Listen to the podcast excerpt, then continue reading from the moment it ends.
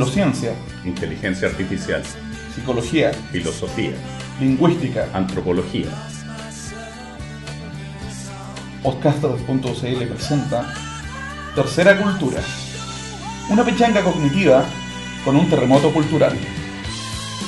Con Remis Ramos y Ricardo Martínez.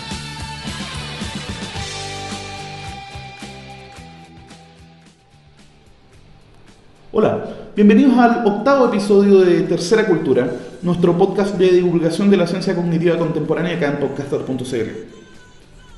El esquema habitual de presentación del programa siempre tiene más o menos la misma estructura. Yo digo, hola Ricardo, ¿cómo estamos? Ricardo me dice, muy bien.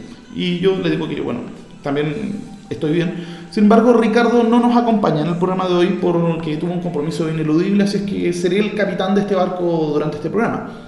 Tenemos una invitada de lujo en el programa, a quien tuve el gusto de conocer el año pasado, precisamente en el marco del programa de Magister en Estudios Cognitivos. Estoy acá en el edificio MIDE de la Pontificia Universidad Católica conversando con Marcela Tenorio, psicóloga. Marcela, ¿cómo estás? Remis, muy bien, muchas gracias. Gracias por tu invitación. Sí, o sea, en realidad es un honor para nosotros tenerte como invitada.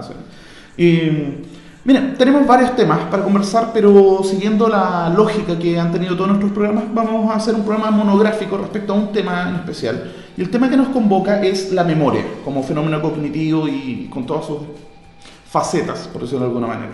¿ya? Y, pero Marcela, no sé, cuéntanos sobre ti. Eh, bueno, de partida, ¿qué fue lo que te trajo a Chile? Eh, debo decir que Marcela, digamos, ¿cuánto tiempo llevas acá? Eh, voy a cumplir cuatro años. Cuatro años acá. Sí, porque tú eres colombiana. Sí, soy colombiana de, de, origen, nací en Cali, que es una ciudad que queda en el occidente de Colombia, una ciudad bellísima, que sí. ojalá todos puedan conocer un día. Eh, fui a la universidad en Bogotá, fui a la Universidad de los Andes, eh, recibí mi grado como psicóloga e hice un minor en literatura. Yeah. Eh, posterior a eso, eh, por un interés que tuve desde muy temprano en la carrera, hice un magíster en neuropsicología, específicamente en neuropsicología clínica, en un programa combinado de la Pontificia Universidad Javeriana de Bogotá, eh, con práctica clínica en los Estados Unidos. Inicié un periodo muy bonito para mí, muy enriquecedor en donde tuve la oportunidad de dedicarme a la atención en clínica, en clínica neuropsicológica, en dos unidades de neuropsicología en Bogotá. Y hubo un momento en el que hubo más preguntas que respuestas, así que sentí que era el, el instante correcto para seguir una carrera académica. Y en ese momento decidí venir a realizar estudios doctorales en, en, la Pontificia Universidad Católica, así que pertenezco al doctorado en psicología de la universidad. Okay. Los giros de la vida sí. me trajeron a Chile, una combinación entre una visita reciente que había hecho el director del programa Mi Universidad de Origen, de pregrado en Bogotá, quien estaba de director en ese momento quería una persona que estuviera acá, me presenté, pasé, me presenté a la beca CONICIT, que fue una aventura. Sí, pasé. Pues, es una montaña rusa en realidad. Nunca sabes qué va a pasar y sí. bueno, cuando había pasado todos los requerimientos, supuse que la vida quería que estuviera aquí y así llegué. Bien, sí. Mira, eh, no me habías comentado que también habías eh, seguido especialización en literatura, porque precisamente el, bueno, el espíritu del programa consiste en tratar de conectar, digamos, estos mundos aparentemente inconexos, que es la ciencia dura por un lado, con el ámbito de, no sé, pues, de las humanidades y de las artes con el otro. Y bueno, en el programa de hoy vamos a abordar bastante de eso, o sea, viene bien cargadito el programa, les, aviso. Y a propósito de la, memoria, que es el tema que nos convoca, precisamente tengo entendido que tu trabajo de tesis actualmente tiene que ver con eso. ¿Podrías contarnos, eh, a grosso modo, eh, cuál es tu línea de investigación actual? Bueno, yo eh, estoy desarrollando mi tesis doctoral eh, con la idea de eh, conseguir hacer un aporte a la investigación teórica en memoria, la investigación básica en memoria. Y mi interés fundamental tiene que ver con la capacidad que tenemos los seres humanos para recordar eventos que han sucedido en algún momento de la historia. Eh, me interesa la posibilidad de hacer un viaje mental en el tiempo hacia el pasado para recuperar particularmente eventos históricos que son eh, eh, culturalmente determinantes.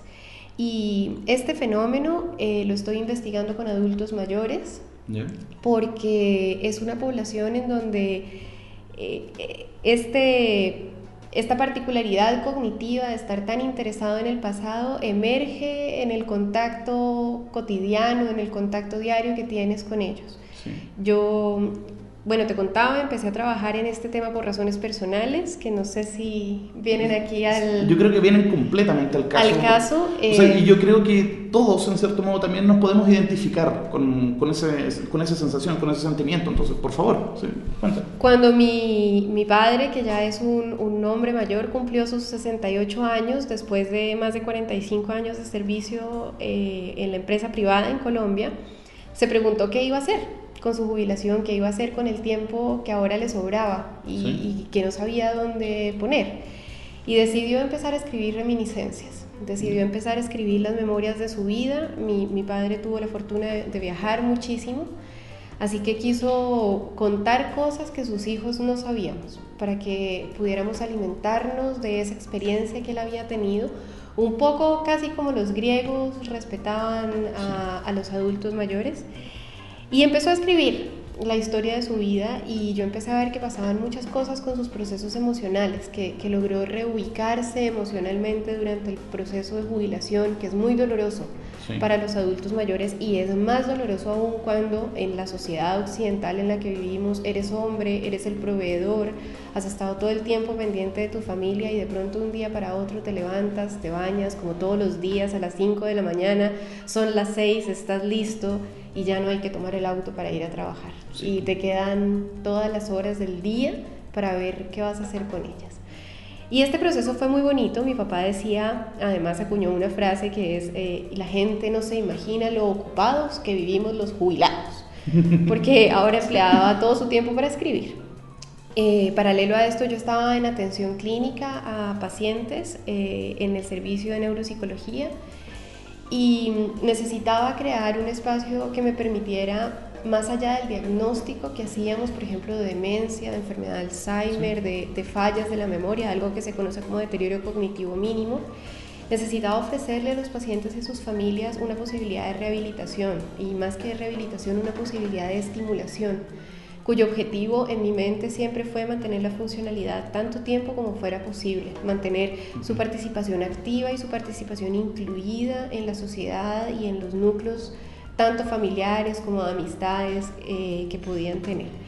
Así que convertí esta experiencia de reminiscencias de mi padre en una forma de terapia. Eso es un programa de estimulación cognitiva al que ahora llamamos las posibilidades del olvido, y empecé a trabajarlo con mis pacientes, eh, trabajábamos en 12 sesiones y el objetivo era organizar las memorias de su vida, eh, poner al servicio las estrategias ejecutivas, el autocontrol, bueno, una cantidad de habilidades cognitivas que un poco se han reportado deterioradas de acuerdo a los estudios de investigación en tercera edad y avanzar. Entonces eh, en la posibilidad de ofrecerles un espacio donde siguieran siendo productivos. El resultado final de esto es un libro un libro que... O sea, cada paciente escribía un libro sobre su propia vida. Exacto.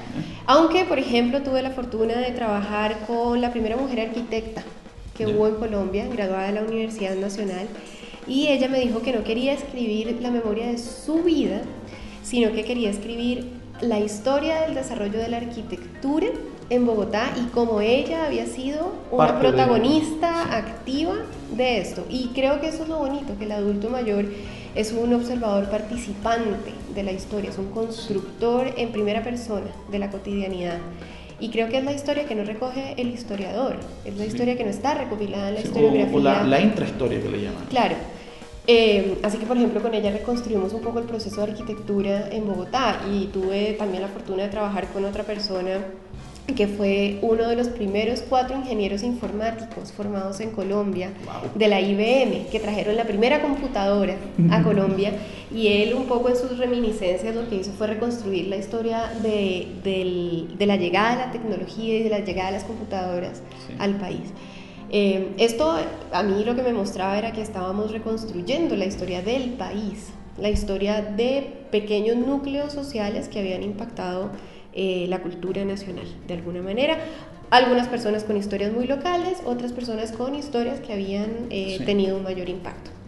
Así que eh, con la idea de avanzar en, en, este interés mío de las reminiscencias de los adultos mayores, me presenté al doctorado y le presenté a Ricardo Rosas, que es mi director de, de tesis, quien tiene un grado doctoral en psicología cognitiva, la inquietud por hacer investigación en memoria y específicamente en reminiscencias. Y eh, bueno, Ricardo trabaja con niños, así que lo primero que hizo fue cerrar su agenda y decirme que no le interesaba y que en la católica a nadie le interesaba trabajar con adultos mayores. Y me dijo que trabajara con niños, que si yo trabajaba con niños, él aceptaría tutorear mi tesis. Entonces le dije, bueno, tengo dos años para convencerlo que mi tema de tesis vale la pena. Y él me dijo, bueno, yo tengo dos años para convencerla que trabaje con niños. Y yo lo convencí a él, así que... Fabuloso. Esto, él dice que solo demuestra cuán porfiada puedo llegar a ser. Mi tema específico de tesis entonces es un desarrollo experimental en donde a partir de fotografías de época que han sido controladas como estímulos experimentales muy controlados, yo trato de investigar la calidad de la evocación en relación al paso del tiempo y la saliencia emocional que tienen los eventos. Me explico. Eh, para un adulto mayor no tiene la misma saliencia emocional, por ejemplo, recordar el asesinato de Kennedy y lo que para él pasó ese día, versus recordar eh, un evento histórico tan relevante para la historia de este país como el no, el día del plebiscito. Y, en octubre del 89. claro, que estamos precisamente hace poco un escándalo celebrando el, el, tema del no. Eh, versus, por ejemplo, el día en que los aviones estrellaron en las Torres Gemelas en los Estados Unidos, en Nueva York. Así que eh, con fotografías de época tengo un, un set de fotografías de muy alta saliencia de muy alto recuerdo, de, alta precisión al momento del recuerdo, fotografías de baja saliencia y baja precisión al momento del recuerdo. Y fotografías mentirosas, fotografías que nosotros construimos junto con mi equipo, que tú las ves y dices, claramente es una fotografía de algún evento histórico, pero en realidad nunca sucedió porque nosotros no las inventamos. Y este paradigma lo probamos, eh, lo aplicamos en computador para tomar tiempos de eh, velocidad, de tiempo de reacción y precisión, pero también lo hemos llevado a la plataforma para investigar con electroencefalograma y específicamente tratar de aislar potenciales relacionados a evento que nos permitan tomar marcadores fisiológicos del recuerdo de información de muy vieja data. Te estoy hablando que trabajo con eventos desde 1958 hasta el 2008. Ya. Precioso, debo decir. Eh, tengo entendido que este proyecto tuyo, que se llama Las posibilidades del olvido, tiene un sitio web, que es un blog en el cual los, abuelitos, los ancianos con los que has estado trabajando, y van escribiendo digamos, sus memorias digamos, en forma de post, de manera bueno, más o menos. ¿Sí? Bueno, primero invitarte a referirte eh, con, un con una palabra distinta anciano, porque eh, la investigación ha mostrado que está prejuiciosamente cargada de manera negativa. Ya. Entonces, ellos mismos eh, nos piden que les digamos viejos. Viejos. Y les gusta. Ya. O abuelos. O tatas, aquí se usa mucho también. Sí, tatitas. La experiencia de las posibilidades del olvido efectivamente es un sitio web, lasposibilidadesdelolvido.com, y lo que hacemos es tomar la experiencia de un grupo de ciberabuelos, adultos mayores que eh, son competentes tecnológicamente, que saben manejar Internet y ellos van respondiendo las guías de este programa, nos van enviando y nosotros vamos haciendo un trabajo editorial y vamos subiendo a este sitio algunas de sus reminiscencias. La idea es compartir un poco la experiencia, compartir la metodología, eh, hacer un poco de difusión de estos contenidos. O sea, de la, investigación teórica, pero lo bonito de esto es que también tiene un producto literario, probablemente tal. Sí, absolutamente. Lo que está en las posibilidades es un producto literario no es un producto teórico. O sea, no, está muy no es solo el paper, por decirlo así, no es solo el... No, absolutamente, es, eh, es el escrito de primera mano, literalmente, eh, de, los, de los. La, la experiencia además es con... Tenemos en este momento 12 ciberabuelis, orgullosamente en 12 países del mundo. ¡Wow! Fabuloso.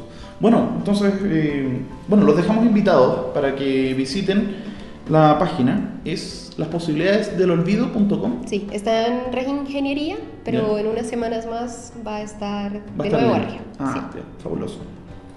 Vamos a ir a una pausa musical como ya es costumbre, y vamos a ir con un estilo que no hemos abordado en, en otros programas. Vamos a ir con un tango, específicamente vamos a ir con Volver, interpretado por Carlos Gardel. A propósito de, bueno, el tema lo sugirió, lo, lo escogió Marcela. Me, por- me decías que este tango de hecho tiene una significación súper especial dentro de, de este contexto.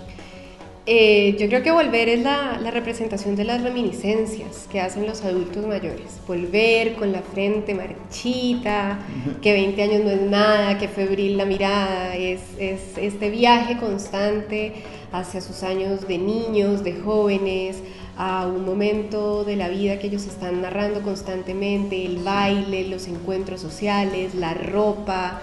Eh, siempre vas a encontrar referencias en ellos a la música de época. Es un súper potente licitador de reminiscencias. De hecho. Y lo que pasa con Volver, yo siento en el corazón de cualquiera que conozca Volver y que tenga un viejo cerca, es maravilloso.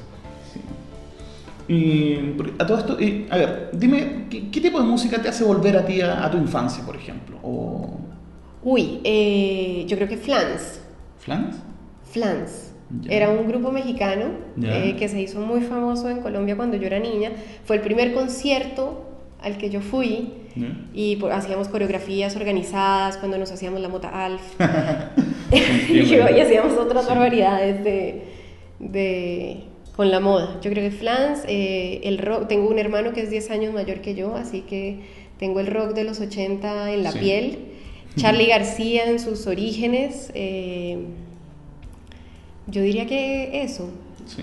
Porque mira, en mi caso también, eh, sobre todo el rock latino, este fenómeno que se dio paralelamente en, en el cono sur, digamos que cuyos exponentes, no sé, en Argentina, Soda Stereo y acá en Chile Los Prisioneros. Bueno, Yo no. crecí con esa música también. Olvídate lo que a mí me pasa con los prisioneros. O Sí. sea, el tren al sur para mí es un hito de mi infancia y para mí el día que yo estuve parada en la estación central, segundo piso, fue Sí.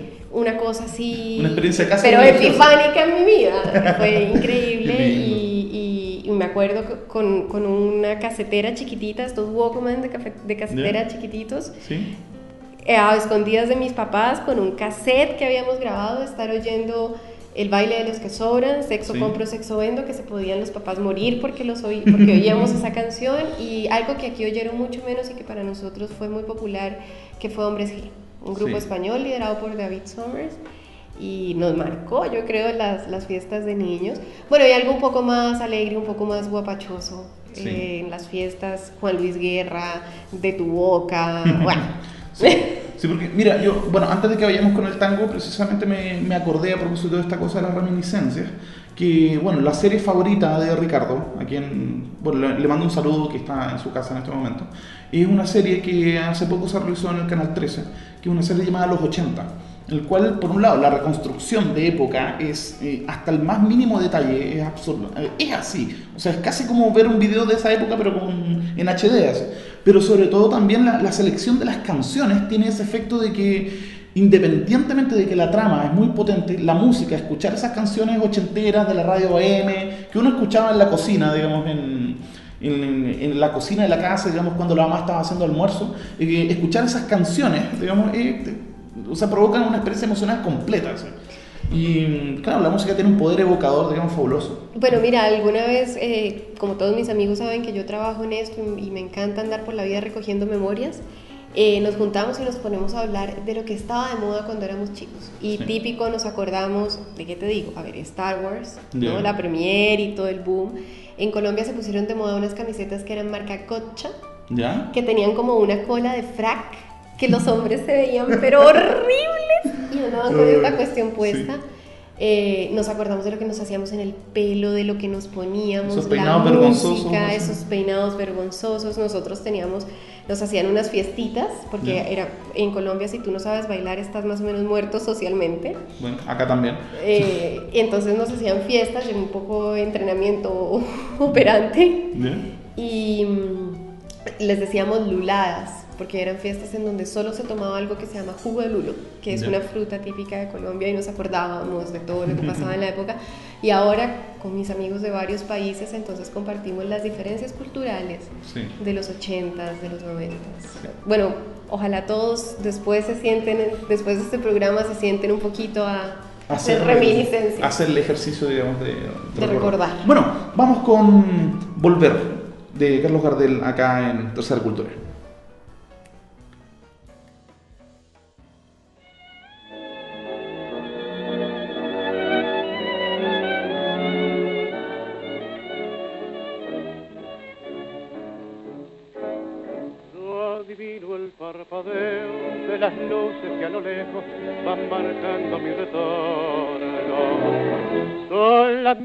Que alumbraron con sus pálidos reflejos hondas horas de dolor.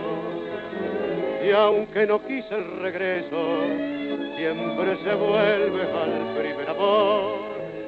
La vieja calle donde el eco dijo, tuya es su vida, tuyo es su querer, bajo el burlón mirar de las estrellas que con indiferencia hoy me ven volver.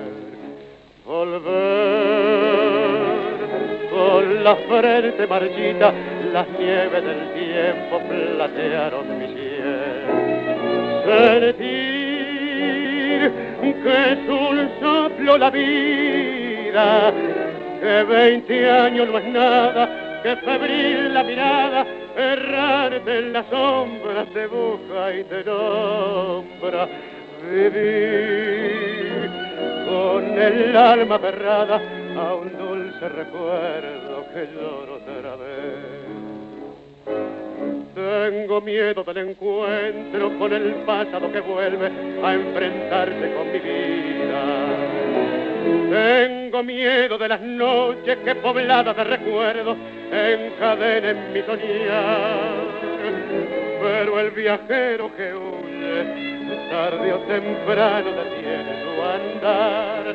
Y aunque el olvido que todo destruye haya matado mi vieja ilusión, guardo escondida una esperanza humilde que es toda la fortuna de mi corazón.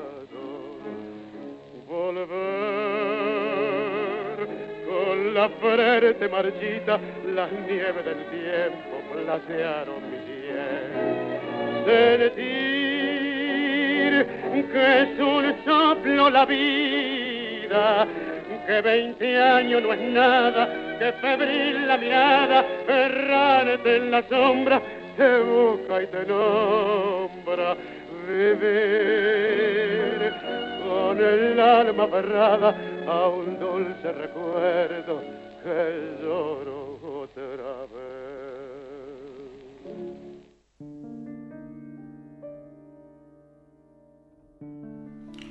Y eso era Volver, de Carlos Gardel, acá en Tercera Cultura. A propósito de la memoria, eh, quisiera volver a mencionar algo que, eh, algo que hablamos brevemente en el primer episodio de, este programa, de, o sea, en el primer episodio de Tercera Cultura, a propósito de este fabuloso libro de Jonah Lehrer llamado Proust era un neurocientista.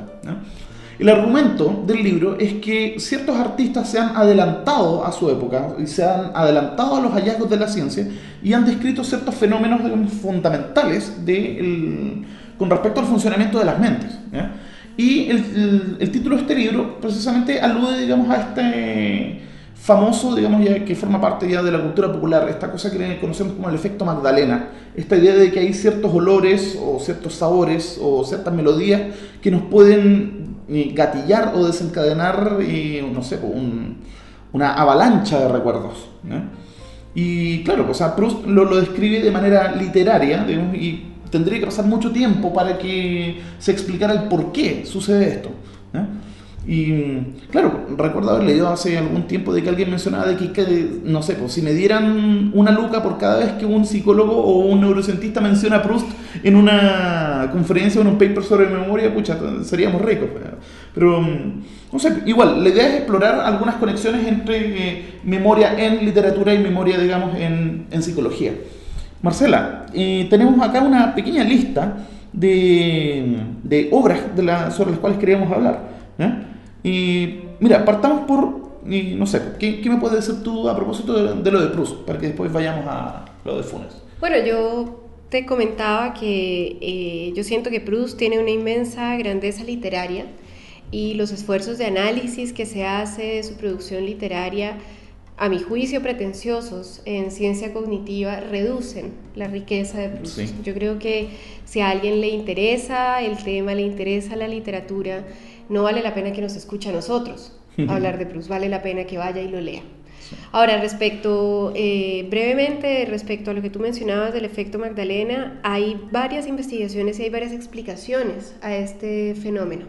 En primera instancia, muy breve, recordar que el gusto y el olfato, que son el, el origen, digamos, de esta avalancha de recuerdos, como tú dices, Sí. yo más bien diría de este viaje a la velocidad de la luz al pasado. Sí. Eh, bueno, el, el olfato y el gusto son sentidos químicos, están estrechamente relacionados entre sí. Lo que hacen es recibir moléculas de información que después entran a nuestro sistema y son procesadas, y vamos a ser más o menos clásicos en nuestra Sí. comprensión de la ciencia cognitiva, y comparten las estructuras periféricas, de manera que cuando tú pierdes el olfato, pierdes también el gusto. Hay Sí. una condición en neuropsicología que se conoce con el nombre de anosmia, que Anosmia. es anosmia, que es la pérdida total del olfato. Y probablemente te ha pasado que tienes gripa Sí. o tienes la- Un resfrío. un resfrío y, y pruebas algo y, y no quieres, o te sabe mal, o, o Sí. no sientes el sabor, necesitas que tenga mucha sal o que esté muy dulce Sí. para poder sentir el sabor, pero alcanzas a sentir algo de placer eh, a través de los sentidos. En la anosmia la persona pierde absolutamente La de transmisión de información por el olfato y por ende pierde también completamente el gusto. Eh, recordar también que el olfato es nuestro sentido más primitivo en términos de sus conexiones cerebrales, es el Sí. único sentido que no hace decusamiento en los hemisferios, de manera que lo que entra por tu fosa nasal izquierda se proyecta directamente hacia el córtex olfativo izquierdo Ya. y eh, de la misma manera lo que entra por tu fosa nasal derecha va a llegar a tu córtex olfativo derecho en una transmisión que es muy rápida. Pero además de eso están también descritas conexiones directas con la amígdala y con los Con giros. Eh, del lóbulo temporal medio, con el giro hipocampal, parahipocampal y la corteza entorrinal, que han sido, mm, está más que demostrada la participación privilegiada que tienen en el procesamiento de memoria. Sí. Y eso probablemente explica esta conexión y esta velocidad de respuesta que se produce. No hay decusamiento, el camino es muy directo, hay una conexión muy rápida con la amígdala. Sí. O sea, son que- zonas adya- adyacentes, si no me equivoco. pero es que tienen haces de conexión eh, eh, a través de tractos de, de sustancia blanca que hacen que la información vaya muy rápido. Sí. Y eh, eso, además, si te das cuenta, has- a- pues, si er- no, piénsalo por un momento, ¿qué pasa cuando, por ejemplo, tienes una pena de amor? Yo siento que es el mejor ejemplo, y vas por la calle y justo al lado en el metro se te para la mina que usa el perfume que usa tu bien amada. Es así como que te duele la guata y se te produce una cosa emocional terrible. Normalmente Sí. la memoria que dispara el, el olfato y el gusto son memorias muy cargadas emocionalmente, tienen esta cualidad de ser muy salientes, de ser muy vívidas, de cumplir con eh, las nueve condiciones de mm, caracterización fenomenológica de una memoria intensa emocionalmente que eh, describen autores como Robin o Sotin o en fin. Así que yo creo que ese es el efecto Magdalena, creo que tenemos ahora herramientas que vienen desde las neurociencias cognitivas para poder explicárnoslo. Y claro, es un fenómeno interesante, pero literariamente hay Sí. que ir a Proust. Sí, definitivamente. Es que claro, y precisamente en ese primer capítulo, digamos, citábamos a Lehrer a propósito de esta idea de que pareciera ser que esta tercera cultura oficial consiste en reinterpretar el arte a partir de la ciencia. Siendo que el- la idea originaria, digamos, de, de Snow es en realidad que exista un diálogo entre ambas disciplinas. Y siempre que se habla de tercera cultura, en realidad se habla de científicos que eh, apelan directamente al público tratando de explicarlo todo, incluyendo el arte, pero rara vez se toman en cuenta a las humanidades dentro del mismo proceso este de... no se las integra. Entonces yo estoy completamente de acuerdo que en realidad hay que leer a Proust. Además que, de hecho, tengo entendido que En Busca del Tiempo Perdido está en el top 5 de las obras más comentadas por gente que no las ha leído. Claro, eh, eh, pensé que me ibas a decir en el top 5 de las más compradas y te iba a decir, y de las más leídas, porque no creo que todo el que compra en busca del Sí. tiempo perdido lo lee. Sí, de hecho- creo que es un adorno, lindo adorno Sí. de tu biblioteca. no de la tuya, pero. Sí, bueno, sí. Mira, hay un cuento también que, en- bueno, a mí me, me encanta Borges, debo, debo decirlo. O sea, en el sentido que él, o sea, yo creo que Bo- Borges tiene, es uno de los pocos autores, junto con Lovecraft, que es otro de mis favoritos, que él es capaz de jugar con las categorías mismas con las que conceptualizamos la realidad y torcerlas. Y de- y en ese sentido yo creo que en Borges, digamos, hay mucho también, digamos, de, de filosófico. ¿ya? Bueno, por eso me gusta. Y hay un cuento de él que se llama Funes, el memorioso, ¿ya? que es un fabuloso ejemplo de, no sé qué nombre tiene, el nombre técnico que tiene, de esta memoria perfecta o memoria... Hipermnesia. Hipernesia se llama. Ya. Y tú me contabas de que, bueno, el, el argumento, para quienes no han leído el cuento, se trata de una persona que tiene una memoria absoluta, en el sentido que recuerda todo en el más mínimo detalle. O sea, para él recordar es exactamente lo mismo que percibir, pero y con un nivel, de, digamos, de, de detalle y de profundidad de los recuerdos que ninguno de nosotros puede hacer. Parece ser que nuestros recuerdos siempre vamos eh, filtrando, vamos... eh, Descartando. descartando información. ¿ya? O- y que el proceso de reconstruir el recuerdo también es un proceso en el cual uno a veces mete también información, digamos que no necesariamente la está recordando, por. Me acuerdo que hay un, un ejemplo muy bonito, digamos que, que una vez me le hicieron y yo fue una, una, una epifanía, digamos, cuando me hicieron la siguiente pregunta. Me dijeron, a ver, recuerda tu cumpleaños de cuando tenías, ponte tú, cuatro años, o recuerda un cumpleaños de infancia. Empieza a recordarlo, quiénes estaban, dónde estaba, etcétera. Y después de haber hecho el ejercicio, bueno, háganlo, hagan el ejercicio recordar un cumpleaños o recordar una Navidad, por ejemplo, la Navidad de los 5 o 6 años. Y la pregunta clave era, ¿tú te viste a ti mismo en el recuerdo? ¿Y qué es lo que pasa? Uno por lo general, uno se ve, uno recuerda como si estuviese viendo una película, por decirlo así. Y es porque el proceso de, de recordar parece ser que es reconstructivo en ese sentido. Bueno, ahí yo creo que tú tocas varios elementos. Primero, eh, a- para adicionar un elemento más a esta bonita complejidad que presenta Borges en, en el cuento de Funes el Memorioso, es eh, traer a cuento que. Ireneo Funes además decía que el lenguaje no alcanzaba. Sí, que el lenguaje era... El lenguaje era insuficiente porque había tantas categorías para percibir y recordar que el lenguaje no daba cuenta de todo lo que Sí. él recibía. Y que al abstraer, digamos, se perdía, digamos, la riqueza del mundo real. Entonces emerge también la estrecha relación que hay entre narrar y recordar. Y volvemos Sí. de nuevo a, esta, a este ejercicio diario que hacen los adultos mayores, narrar y recordar, y creo que esa es nuestra vida. Algunos lo hacemos de manera académica, otros de manera emocional, pero Sí. narramos y recordamos. Uno. Dos, tú traes a, a la conversación algo que es muy importante cuando se quiere abordar teóricamente la memoria y es que eh, no se trata, eh, al menos en las comprensiones actuales que hay de Sí. los distintos sistemas de memoria, porque vamos a ponernos de acuerdo aquí con que no deberíamos hablar de la memoria, Sí. sino que deberíamos hablar de las memorias. Las memorias. De acuerdo a la postura de eh, Endel Tulvin, que es un, un grande de la investigación en Sí. memoria, y en su paper posterior que escribe en colaboración con Daniel Schachter de, la. Universidad de Harvard, su discípulo, uno de sus discípulos más cercanos. Ellos han venido elaborando la idea de sistemas de memoria y hay toda una Sí. elaboración teórica y toda una elaboración conceptual respecto a qué es un sistema de memoria, que se acepta como sistema de memoria, que no se acepta Sí. como sistema de memoria. Y en este sentido, eh, en estos varios sistemas de memoria no se trata de poder hacer una reconstrucción absolutamente fidedigna de la Sí. realidad. La memoria no es como si tú andaras con una Polaroid Sí, como... que te toma imágenes instantáneas y que tú puedes recuperar exactamente como fueron. Eh, en la, en el, cuando estudiamos la evolución de, de la investigación experimental y no experimental en memoria, nos vamos a topar con un personaje muy importante, muy olvidado además en la gran mayoría de reseñas, que es un inglés, Sir, por lo demás, que se llama Frederick Bartlett. Bartlett. Y ¿ya? él escribe un libro que se hace muy famoso, publicado en el año 32 o 35, que se llama Remembering. Y es él la primera persona que postula que nosotros lo que hacemos es una reconstrucción. Una reconstrucción de memoria quiere decir que se suma el recuerdo que nosotros construimos con el contexto y estamos haciendo todo el tiempo modificaciones. Es decir, esta también espero que sea una epifanía, tu memoria siempre miente, tu memoria siempre te engaña.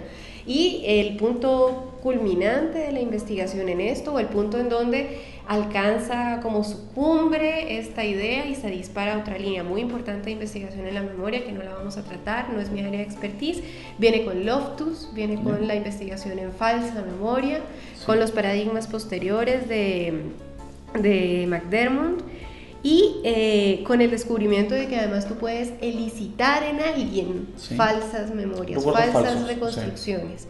Están los siete pecados de la memoria de... De, de, Shakhtar también, un libro que yo siento que ya es parte de la, de la cultura popular.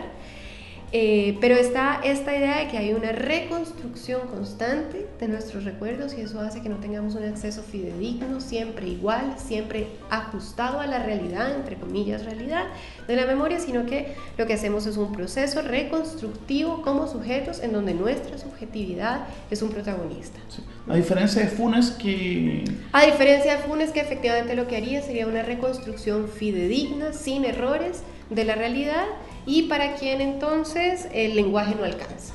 Porque el lenguaje te alcanza cuando tú logras en la malla de, conceptos semánticos construidos ir tejiendo la información que, va presentándose.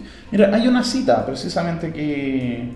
Miren, les voy a leer un breve pasaje del texto para que se hagan la idea. Nosotros, de un vistazo, percibimos tres copas en una mesa. Funes todos los vástagos y racimos y frutos que comprende una parra. Sabía las formas de las nubes australes del amanecer del 30 de abril de 1882. Y para reconstruir los recuerdos de un día entero, necesitaba un día entero. ¿Eh? Aprendió sin esfuerzo inglés, francés, portugués, latín, discernía los tranquilos avances de las caries, de la humedad y de la fatiga. Decía, mi memoria, señor, es como un vaciadero de basuras. Increíble. Bueno, increíble y yo también siento que en Funes pasa algo terrible y es que el sistema de memoria semántica se come al sistema de memoria episódica. Esta distinción la propuso Endel Tulvin en 1972, la reiteró en 1983.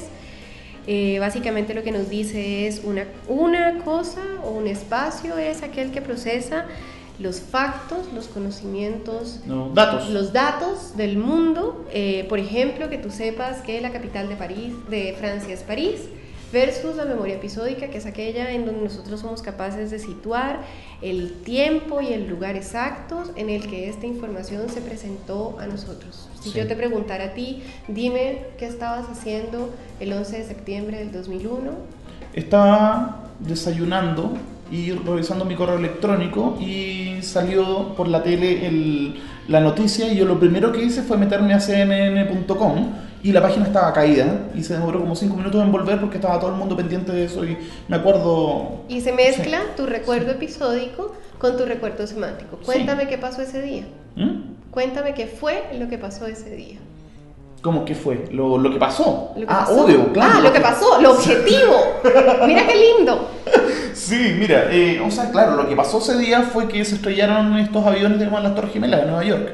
Y durante ese día estuvo el mundo completo pendiente de lo que estaba pasando ahí. Exacto, se produce una disociación. La disociación es un concepto fundamental en la neuropsicología y es lo que nos permite defender eh, con fuerza la idea de eh, la presencia, al menos teórica, de distintos sistemas de memoria. Yo siento que en Funes la memoria semántica se come a la memoria episódica. Sí, o sea, la memoria que se encarga, digamos, de los datos o hechos, probablemente tal, versus la memoria, ¿cómo me Cotidiana, Cotidiana, propia. Bueno, te contaba, te contaba hace muy poco, en eh, hace unos meses, en, en, una revista de amplia circulación francesa, cuyo nombre no me atrevo a pronunciar porque no sé francés, eh, Endel Turbin ha dicho que la memoria episódica es exactamente igual, se corresponde a la memoria autobiográfica.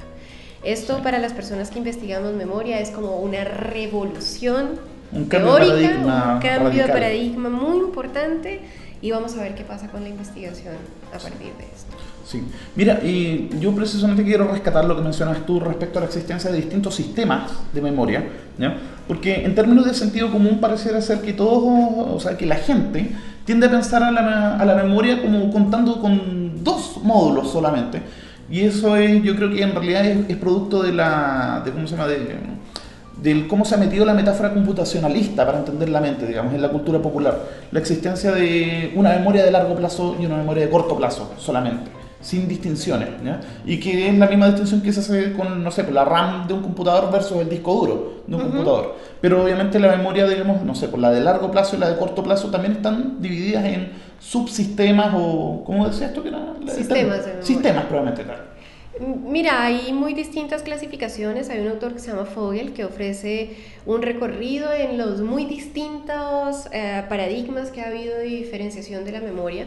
Juan Ignacio Pozo también, un psicólogo cognitivo Y, español. perdón, ¿cuál es el primero que mencionaste? Eh, ¿Fogel? Fogel. ¿Fogel el de Talca? ¿O no? No, ¿O es no, un no. Otro, neuropsiquiatra ah, norteamericano. Ah, ok. Eh, no, que también conocemos un, No. un Fogel en Talca. Ah, ok. Bueno, filo. Y mm, eh, Juan Ignacio Pozo, hay un psicólogo cognitivo español súper recomendado que se llama Juan Ignacio Pozo, que describe algo que se llaman las parejas de hecho Parejas, de hecho. en psicología cognitiva. Tú sabes que una pareja de hecho es la que está en concubinato. Sí. sin O sea, lo- los convivientes. oficial- los convivientes. Entonces dice que la psicología cognitiva en la investigación en memoria tiene una cantidad de parejas de hecho, ¿no? Como es, eh, sistemas o expresiones de sistema que los han juntado ahí como con plasticina, Ya. pero que en realidad eso no encaja muy bien y estamos Ok. invadidos de esto. Parejas de hecho corto largo plazo, explícito implícito, miles. Eh, Tulvin, Schachter, Moscovici han ofrecido ya un, un- un trabajo serio para entender qué es un sistema de memoria, qué condiciones tiene que tener y tipificar lo que en este momento es el, el- el mainstream aceptado, que es la existencia de cinco sistemas de Cinco. memoria. Cinco Que están jerarquizados y que serían las representaciones perceptuales, la memoria procedural, la working memory o memoria de trabajo. Yo disto de esto, estoy, ah, tengo una posición teórica contraria. La memoria semántica y la memoria episódica, ahora eh, homologada a la memoria autobiográfica. Ya. Términos de ejemplos. Y podríamos, no sé, pues, pensar en ejemplos de cada uno de, de estos cinco tipos de memoria, así para que quede más claro, porque, por ejemplo, el nombre procedural no dice mucho por sí mismo. Pero, por ejemplo, de memoria perceptual podría ser cuando uno recuerda una imagen o una melodía. no sí, sé, es lo más básico. Sí, la- el la más color, eh, los sonidos, digamos icónicas, ecoicas, lo más Sí, básico. Ya. La procedural tiene que ver con procedimientos, tengo entendido. Cosas como abrocharse los zapatos, como freír un huevo. cosas Bueno, no, así, en realidad abrocharse los zapatos es una praxia. Ya. Eh, procedural es, por ejemplo, montar en bici. La Ya. gente que sabe montar en bici. Ah, conducir un auto. O sea, lo que tiene que ver con habilidades. Tocar el violín, eh, tocar el piano, to- un instrumento, eh, cualquier habilidad que tú tengas que de alguna manera exija la integración de movimientos para conseguir un objetivo, movimientos elaborados. Hay, hay que, es, es difícil, pero hay que mantener la distinción entre las praxias y la memoria procedural. Ya. Entonces, por ejemplo, a- atarse los zapatos sería una praxia y tocar, no sé, por la batería sería un. Sería un. O sea, estaría, digamos, almacenado en ese tipo de. Tendría un componente de memoria procedural. sí. Ya, ok. Ah, memoria de trabajo. Bueno, yo me pongo a, a la- a considerar la memoria de trabajo con un sistema de memoria y, y te doy un ejemplo. Tú estás en un bar santiaguino una noche y estás seguro de haber conocido a la mujer de tu vida. La mujer de tu vida tiene que salir corriendo y no tienes una servilleta, no tienes un lápiz, nada, y la mujer acepta darte el teléfono. Ya. Tú quieres recordar este teléfono, tú has conocido a la madre de tus hijos más o menos, y la mina te dice, ya, pero llámame, apréndete mi teléfono. 8363-8841, y tú, ya, ok, ¿tú qué te quedas haciendo con ese teléfono? Eh, uno se queda re- tratando de repasarlo. Ya, 8, 3, 6. Claro, aquí no, yo no, no, no soy la madre de tus hijos, así que no, Sí, ya. no te interesaba recordarlo, ¿ya? Pero Sí. te quedas reverberando con la información gracias a un componente de la memoria de trabajo que se conoce como loop fonológico. Loop fonológico. Inmediatamente eh, está la información reverberando en el loop fonológico, entra a funcionar el ejecutivo central, que es el componente que ordena al sistema disparar algún tipo de estrategia que te permita conservar la información que te han dado. Así que tú vas a correr a buscar una servilleta, un lápiz y en lo posible que nadie te hable en el camino, porque inmediatamente alguien te dice, ¡ay, qué tanto tiempo sin verte! Tú, me hiciste perder el teléfono. Ya, sí, lo se lo olvida. Inmediatamente tú lo vacías en esta prótesis externa, en el papelito, en la BlackBerry, en el celular de alguien, en lo que sea, el teléfono desaparece. ¿ya? Tú ya has generado una estrategia que te permite usarlo. Puede almacenarse información auditiva por el fonológico o visual por el sketchpad visual. Pero en el minuto en el que consideramos que hay un componente que es el ejecutivo central, que está manipulando la información y que te está, eh, lo que está haciendo es poner una serie de estrategias al servicio del uso de esta información, ya no es la memoria la que está actuando, es la función ejecutiva la que has desplegado. Y en ese ah. sentido, entonces la memoria de trabajo debería teóricamente ser considerada más como una función ejecutiva que como una función, como un sistema de memoria. Esto, por supuesto, no es una idea solo mía, eh, hay teóricos grandes en el mundo que están trabajando en esto, por ejemplo Lillian Manning tiene todo un capítulo de revisión sobre esto.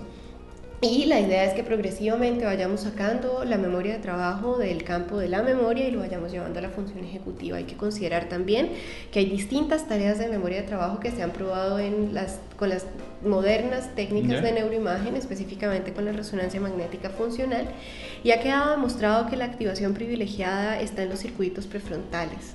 Y son los mm. circuitos prefrontales los que precisamente se activan cuando estamos haciendo uso de funciones ejecutivas. Hay algunos circuitos frontales que participan en la memoria, pero van a participar más en el proceso de recuperación de información de vieja data. Y por supuesto, si vas a hablar de memoria, tienes que tener una participación hipocampal, paripocampal, entorrinal, porque es esta la estructura que permite el binding de información. Sí, o sea, el unirla. El, eh, claro, el, anillarla, digamos. Entonces, eh, por eso yo me opongo con mucho respeto porque admiro profundamente a, a Tulvin y a Schachter, eh, me opongo a que sea considerado un, sistema de memoria. Ok, sí. Bueno, volviendo, digamos, al, a las conexiones que podemos encontrar con respecto a memoria, digamos, en el mundo del arte. Hablamos un rato sobre Proust, sobre Funes, y me mencionabas tú un libro de Humberto Eco. Sí, bueno, pero eh, para no olvidar que tenemos un, un dato freak importante, eh, existe un Funes de verdad. Existió un, Funes real, que fue un caso documentado por Alexander Luria, el primer neuropsicólogo como tal que, que hubo en la historia. Y eh, este personaje eh, se llamaba Cherachevsky. Cherachevsky fue un hombre... Conocido como el paciente S. Conocido como el paciente S. Él se desempeñaba como reportero en el periódico y un día el director del periódico le dice que se vaya a hacer una evaluación que no es posible que él tenga la memoria que tiene, entonces él se presenta a la oficina de Luria, Luria en sus 20 y le dice que le haga una evaluación y cuando Luria empieza a evaluarlo no lo podía creer. No podía creer que este hombre fuera capaz de recuperar sin ningún error listas de 100 o 120 palabras. Entonces lo empieza a investigar, lo empieza a seguir, lo sigue durante muchísimos años y lo que eh, describe en él es un fenómeno conocido como sinestesia que es la, eh, la capacidad de poner al servicio de la evocación de un recuerdo muchos sistemas sensoriales. Entran representaciones visuales, auditivas, corporales.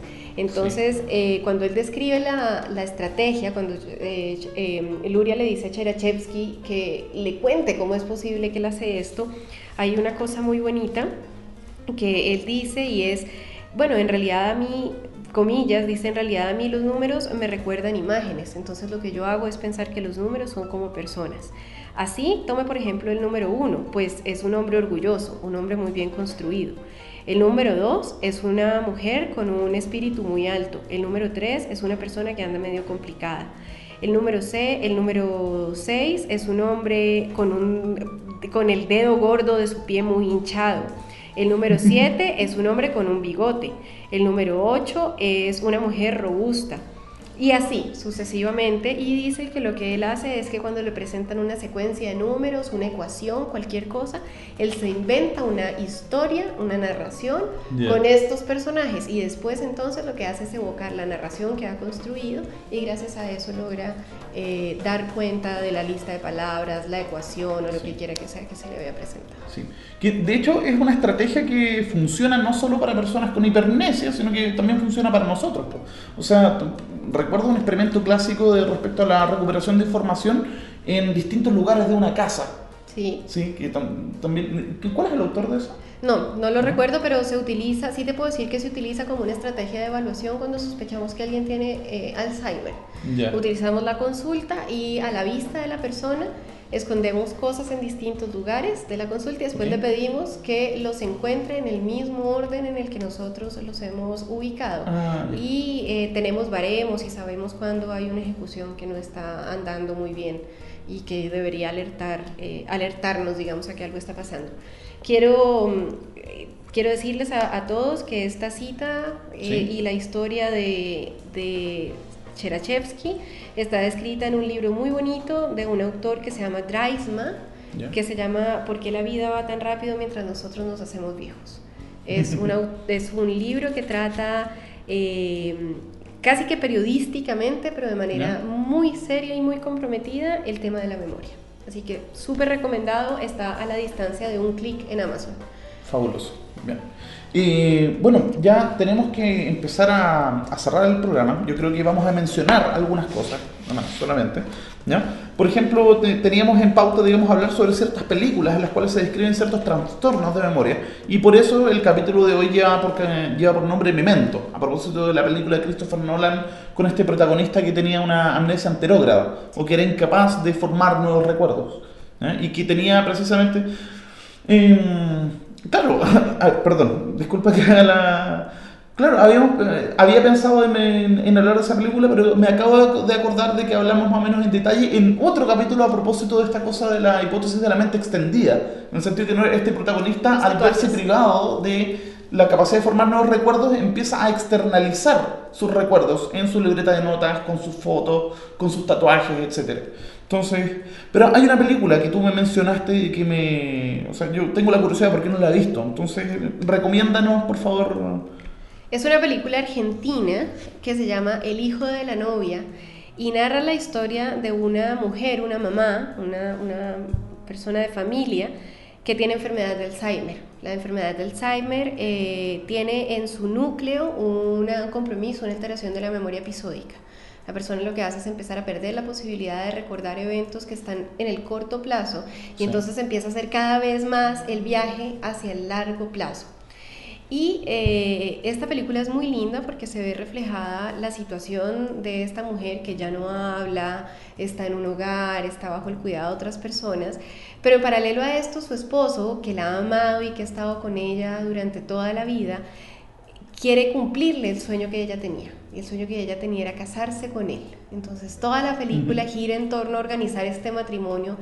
Ella tiene un, un compromiso de su conciencia, así que uno todo el tiempo se está preguntando hasta dónde ella se está dando cuenta de lo que está sucediendo. Pero lo bonito es que la película refleja la subjetividad y la vivencia del cuidador, de eh, la persona que tiene enfermedad de Alzheimer. Yo creo que es una película que sensibiliza mucho a esta situación que se está presentando cada vez más frecuentemente, cada vez con mayor prevalencia dentro de la población de adultos mayores, que es la pérdida de memoria, que es la enfermedad de Alzheimer. Ellos hacen chistes y dicen este alemán que me tiene tan mal, pero en realidad es un problema de salud pública porque no solamente compromete a la persona que tiene la enfermedad de Alzheimer, sino que Sino que toda es la familia sí. está comprometida. Bien. Mm, bueno, creo que vamos a dejar el programa hasta acá. Se nos queda un montón de temas en el tintero. Así que, bueno, de hecho te voy a pedir, Marcela, que me envíes una, una lista de links, digamos, de, de referencia, digamos, para... si es que alguien quiere profundizar en el tema, porque en realidad es un tema maravilloso. Sí. En el cual, digamos, precisamente la, la conexión, digamos, entre, entre lo que se puede investigar científicamente versus la producción artística, digamos, es donde se presenta más y, o sea, de manera más clara, más prístina. Esta cosa de que en realidad, no sé, por... mm, Bueno, dejémoslo hasta ahí nomás y vamos con el tema de cierre, nos despedimos. Y creo que te- querías hacer un aviso.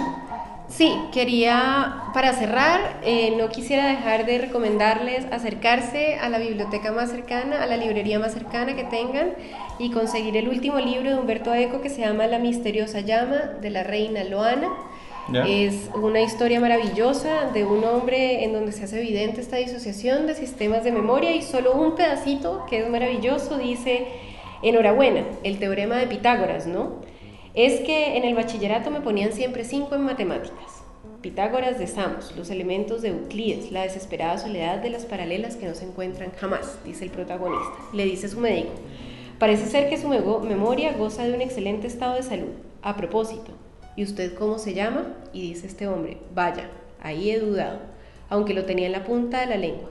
Tras un instante he contestado de la manera más obvia. Me llamo Arturo Gordon Pym. Usted no se llama así. Así que ahí les dejo ese pedacito, un libro maravilloso, léanlo eh, si les interesa el tema de la memoria, una producción literaria muy fina además en su calidad teórica. Bueno, Anuncios, eh, contarles que la Sociedad Latinoamericana de Neuropsicología está trabajando cada vez con más fuerza por lograr eh, privilegiar o por lograr, lograr darle un lugar a la neuropsicología como subespecialidad en Chile y en América Latina. Eh, nos disponemos a viajar a México en una semana más para el Congreso 2009 de la SLAN, que va a ser en Ya. Puebla, pero además nos estamos preparando para la SLAN en Chile 2011. La 2011. neuropsicología, sí, la neuropsicología se encuentra en Chile en el 2011. Estamos haciendo un arduo trabajo desde ahora por contar con invitados de primerísima talla Sí. eh, mundial. Eh, los invitamos a que se enteren. Tenemos una página web que es, eh, el link es www.slan.org. Slan.org. Correcto. Eh, ahí van a encontrar información, tenemos una galería de pósters, hay difusión científica, hay links a las revistas, tenemos noticias, en fin, estamos además súper abiertos a publicitar todo lo que haya en el área en ciencias cognitivas, en neuropsicología, en neurociencias, en nuestro portal. Los invitamos a todos a participar. Queremos que sea una caja de resonancia hacia América Latina. Estamos además anunciando becas para estudiantes de posgrado, todos los gastos pagos en Alemania, en Argentina, en distintas pasantías. Nos está llegando mucha información. Ok. Y eh, invitarlos también a que visiten nuestro centro aquí en la Universidad Católica, donde estamos en pleno desarrollo de la primera unidad de neuropsicología que, que va a tener el país, unidad universitaria. Nuestro centro se llama Centro de Desarrollo de Tecnologías de Inclusión, eh, CDTI. Es www.cedeti.cl. Estamos muy volcados en la práctica, muy volcados hacia ofrecer herramientas tecnológicas que faciliten la mediación y que faciliten la inclusión, particularmente de personas con discapacidad. Fabuloso. Bien, nos despedimos entonces. Marcela, muchísimas gracias por esta conversación que hemos tenido y, y bueno, saludos a la gente que está en su casa, saludos a Ricardo y, y eso. Bueno, Muy bien, Remis, muchas vamos, gracias. vamos con una canción de Metallica a propósito de... Hace tiempo que no poníamos metal, así que vamos con un tema que se llama The Memory Remains, acá en Tercera Cultura. Nos vemos, chao. Chao, muchas gracias. Fortune, fame, mirror vein, gone insane, but the memory